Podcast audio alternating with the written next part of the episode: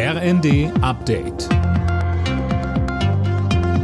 Stündlich neu. Auf den Punkt informiert.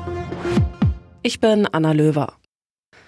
Nach dem Amoklauf in einer Kirche der Zeugen Jehovas mit acht Toten in Hamburg ist inzwischen klar, dass der Täter als Sportschütze die Tatwaffe legal besessen hat. Nach einem anonymen Hinweis hatten die Behörden den Mann vor kurzem überprüft, da war er aber nicht negativ aufgefallen. Innenministerin Nancy Faeser sagte zur Frage, ob das Waffenrecht verschärft werden muss. Es wird ja noch aufgeklärt, deswegen kann ich zu den konkreten Tatumständen, was die Waffenbesitzkarte, den Waffenbesitz betrifft, noch nichts sagen.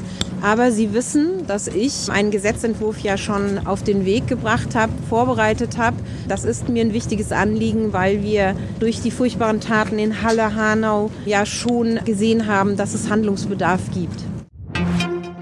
In Karlsruhe ist eine Geiselnahme in einer Apotheke ohne Verletzte beendet worden. Am Abend stürmte ein Sondereinsatzkommando das Gebäude und konnte einen Tatverdächtigen festnehmen. Die elf Geiseln blieben laut Polizei unverletzt. Die Warnstreikwelle im öffentlichen Dienst geht weiter. Nächste Woche trifft es das Gesundheitswesen. Verdi ruft für Dienstag und Mittwoch zu Warnstreiks in Kliniken, Psychiatrien, Pflegeeinrichtungen und Rettungsdiensten auf. Die Gewerkschaft will weiter Druck in den laufenden Tarifverhandlungen machen. Verdi und der Deutsche Beamtenbund fordern 10,5 Prozent, mindestens aber 500 Euro mehr pro Monat für die Beschäftigten im öffentlichen Dienst von Bund und Kommunen. Zu viel, sagen die Arbeitgeber.